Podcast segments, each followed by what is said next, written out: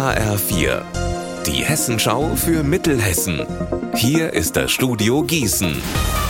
Mit Klaus Pradella, guten Tag. Aktuelle Warnung in Echzel in der Wetterau. Der Boden im Bietrichsgraben zwischen Echzel und Wölfersheim ist mit Schwermetallen, Arsen und Kohlenwasserstoffen belastet. Eigentlich sollte der Graben renaturiert werden, damit sich unter anderem der Biber hier verbreiten kann. Dieser Plan liegt aber jetzt erstmal auf Eis. Das Regierungspräsidium Darmstadt prüft nämlich, wo genau sich die giftigen Stoffe in dem Graben abgesetzt haben.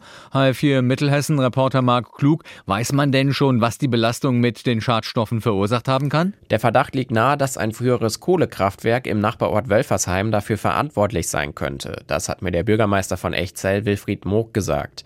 Das Kraftwerk war bis 1991 in Betrieb und hat den Bietrichsgraben vermutlich benutzt, um Schwelwasser loszuwerden. Das Regierungspräsidium prüft jetzt, wie schwerwiegend die Belastung mit Giftstoffen ist. Kinder sollen daher nicht im Graben oder am Ufer spielen und die Landwirte sollen kein Wasser aus dem Graben entnehmen.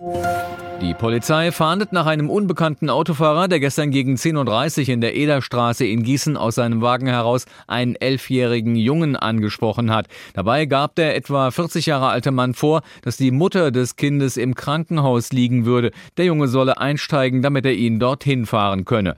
Der Elfjährige ließ sich aber nicht beirren und lief schnell zu seiner Schule und informierte dort die Schulleiterin.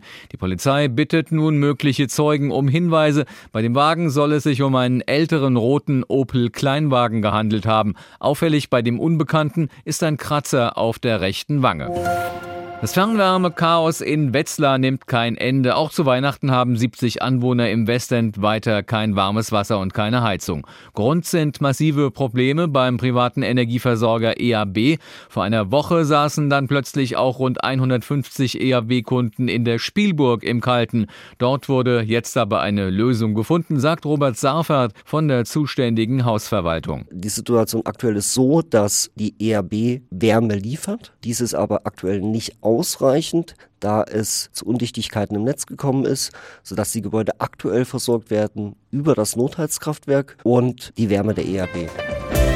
Unser Wetter in Mittelhessen. Stark bewölkt, die Temperaturen heute bis 10 Grad. Morgen viele Wolken, regnerisch bis zu 12 Grad. Ihr Wetter und alles, was bei Ihnen passiert, zuverlässig in der Hessenschau für Ihre Region und auf hessenschau.de.